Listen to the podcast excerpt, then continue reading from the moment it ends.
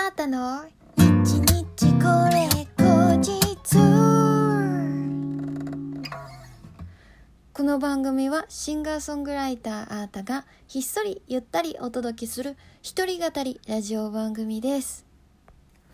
本日は2021年2月の3日アートの日日これ口実第13回目の配信でございます。昨日豆まきました。節分でしたけれども。うちはねあの豆まきましたよ。あの小学校1年生の一個も参加しつつのあの豆まきざっくりとした豆まき。弟がまあなんかクマさんみたいな体型の弟なんですけど私の弟があの鬼役をやってくれてすごいキャッキャキャッキャ言いながらあの豆をまきましたね。でなんかね例年うちはあの大豆なんですけど今年なんかあのお母さんが「大豆買ってくんの忘れちゃった」とか言って言ってそしたらすっごいちょうどよくうちに落花生が届いたんですよ。いやもう落花生でいいんじゃないかっつってなんか拾いやすいしあの掃除もしやすいから落花生でいいやって言って落花生バンバンバンバン弟に当ててて「鬼は外福は内」って言いながらもう私大量にねあの顔にぶつかるようにとか言ってすごい投げまくってたんですけどでも落花生じゃちょっとどうなんだろう効果とか言って思って調べてみたらなんとめちゃめちゃ驚きえっと北海道とか東北信越、えー、鹿児島宮崎は圧倒的に、えー、節分では落花生を使うそうです。知ってました？私その他の地域あの関東とかまあ大阪とかの方ですね、は大豆なんですよ。だから私、生まれてずっと豆まきといえば大豆っていうので、生きてきたので、だから今回落花生なんて変化球みたいなもの投げちゃったななんて思ってたんですけど、調べたら全然そうじゃないって言って、落花生が王道っていう地域もあるんだと思って、わあ、なんか知らないこと多いなーなんて驚いてたんですけれども、ね、これのあーたの日日これ口実を聞いてる方の中にも、いや、もう生まれた時から落花生だわ、自分は、とか言って思ってる方もね、きっといらっしゃるんだろう。で、なんでな落花生なんだろうって思って、まあ、いろんな記事とか見てたんですよ。そしたら、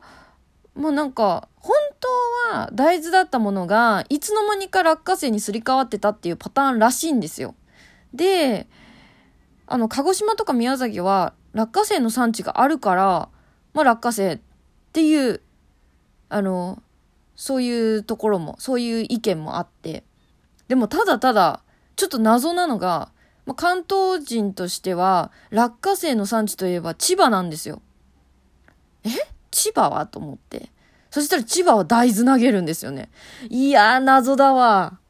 せっかく千葉落花生あんなに取れるんだから、ね豆まきの時に落花生、豆まき用の落花生みたいなね、鬼パッケージにしてね、販売したら売れちゃうんじゃないですか？とか言って思ったんですけど、どうなんですかね？うーん、謎謎。え、千葉の方で、その真相をご存知な方、もしリスナーの中でいらっしゃいましたら、リスナーさんの中でいらっしゃいましたら、ぜひ、えー、お便りで、えー、教えていただけたら嬉しいです。ということで、本日は水曜日、えー、アータの日日これ口実は、この1週間にあった出来事をお話しするアータトピックの日でございます。えー、今回のアートトピックはね、私あの、めちゃめちゃお酒好きなんですけど、あの、まあ、外出をね、控えるようになってから圧倒的にお酒は飲まなくはなってるんですけれども、えっと、先日、まあ、久しぶりにお酒を飲む機会がありまして、飲んだのよ。飲んでそんなに飲みすぎではないかなとは思ったんですけど、まあ、体的には二日酔い的な症状もなく、朝起きた時はね、だったんですけど、すっごい不安感に襲われて、あ、そういえば、私、お酒結構飲んだ次の日って、すごい精神的に落ち込んだり不安になるなと思って、で、最近私は、あの、そのストレッチとか、筋トレとか、ウォーキングとか、そういうのも始めたり、あの、食べ物も気をつけたりとか、結構その自分のね、あのまあ、ボーカリストっていうこともあって、自分の体が楽器っていう、その楽器のメンテナンス的な意味で、その精神も心が結構落ち込んでくると、声が全然出なくなるっていうのは経験があったので、そういうのすごい気をつけるようになってたんですよ。だからかなのか、すっごい気になって、その落ち込み、不安が。で、調べてみたんですよ。で、そしたら、やっぱり、その、心の二日酔いでございました。精神に及ぼす二日酔いの一種、二日酔いの症状としての一つが、その不安感っていうもので、ええー、私知らなかったって思ったけど、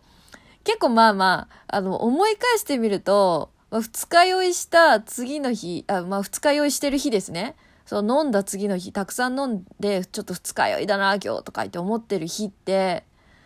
わ、なんであれやっちゃったんだろうとか、私こんなこと、何してたんだ？大丈夫かな？大丈夫かな？って。変なことしてなかったから？みたいな、すっごい不安感には駆られてたけど、それはまあ、あのー、ね、酒癖の問題からなんてもね、ちょっと思う、思ってたんだけど、まあ、一概にそうは、そうではなくて、なんか脳の感じが助長させてたのかなっていう、その、思いましたね。で、あのー、まあ、記事、とある記事によると、えっと、こちらの記事、あの、概要欄に、放送の概要欄に URL、あの、貼っておくので、もし興味ありましたら読んでみてください。あのー、お酒をね、飲んだ翌日にね、不安を感じるのは、まあ、血中アルコール濃度がね、二日酔いっていうか、その、飲んでしばらく経って、まあ、大体二日酔いの時の状況なんですけど、血中アルコール濃度がね、下がり始めると、その時まで上昇してた脳内化学物質の量が正常値に戻っていくそうです。アルコールは、あの、心理的なストレスを軽減する神経伝達物質の一種に、あの、似てる作用をもたらしてくれるそうなんですよ。だから、まあ飲んでると結構ハッピーになってくるじゃないですか。あの、いつもは人見知りな人が、すごい、あの、饒舌になったりとか、普段はちょっとできないような大胆なこともできちゃったりとか、まあ、バカになっちゃったりとかね、するわけですよ。でもその、あのー、そういったアルコールによる脳内、えー、物質っていうのは、まあ、次の日になると、下がり始める。正常値に戻っていくわけですよ。だからシラフに戻っていくわけですよ。ってなると、急にそれが変わるから、ちょっと追いつけなくなってすごい不安になるらしいです。そう。それはでも男性女性変わらずっていうことなんですけど、特に女性の方は、あの、そのホルモン調節においてすごく大事、大事な、あの、臓器で肝臓っていう臓器があるんですけど、その肝臓はアルコールを代謝するためにね、すごい働く、働いてくれる、えー、臓器なんですね。で、その、アルコールを代謝するために、肝臓が一生懸命一生懸命動くと、もう、キャパ的には、能力のキャパ的にはもう決まっているから、普段の、あの、日常的にやんないといけない、その、業務がね、あの、できなくなってくるわけですよ。え、もうこんなにアルコールで忙しいんだよ、うちはってもう、これは無理無理、ちょっと一旦置いとこう、みたいになるんですよ。で、そうすると、あの、体内にエストロゲンっていう、えー、物質が溜まるそうです。で、そのエストロゲンの増加が不安につながるんじゃないかっていう、そういう文献もあったりして、だからまあこの不安感っていうのが、ね、あの、脳のアルコール離脱症状だったっていう。いやー、びっくりですよ。で私も最近はお酒そんなに飲まないようにしようって思ってて、まあその体のためにね。だから余計この不安感に襲われるってもうすごい余計ですからね。なんか、ますますその感じが加速はしそうなんですけど、でもお酒自体はすごい好きなので、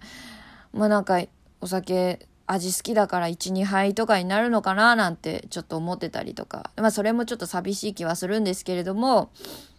なんか、お酒めちゃめちゃ好きな先輩がね、ずっと、俺はお酒は好きなんだけど酔いたくねえんだって言ってたのが、本当にわかるようになりましたね。この文献を読んで特に、あーって言って自分が本当にわかる。うん、うん、なるほど、なるほど、と思って。いやー、皆さん、ご存知でした？アルコールの離脱症状の一つが、えー、不安感だったということ。ね落ち込みやすいなって思ってたけど、あの、脳の、えー、立派な反応でございました。ということで、皆さんお酒には気をつけていきましょう。今日はなんかすごい真面目な内容で、えー、終わりそうですけれども、えー、この日日これ口実もお楽しみいただけましたでしょうかえー、あーたの日日これ口実はラジオトークというアプリで毎週月水金の21時に配信しております。皆様かの、皆様からのお便り、弾き語りのリクエストなどいつでもお待ちしております。今回のお便りのテーマは、思わずニヤニヤしてしまったこと、そして、えー、随時募集なんですけれども、見たことあるけど名前がわからないシリーズもお待ちしております。ラジオトークの質問を送るというボタンからどしどしお送りください。皆さんアルコールにはね、気をつけていきましょう。えー、今日もお聴きいただきありがとうございました。シンガーソングライターのあーたでした。バイバイ。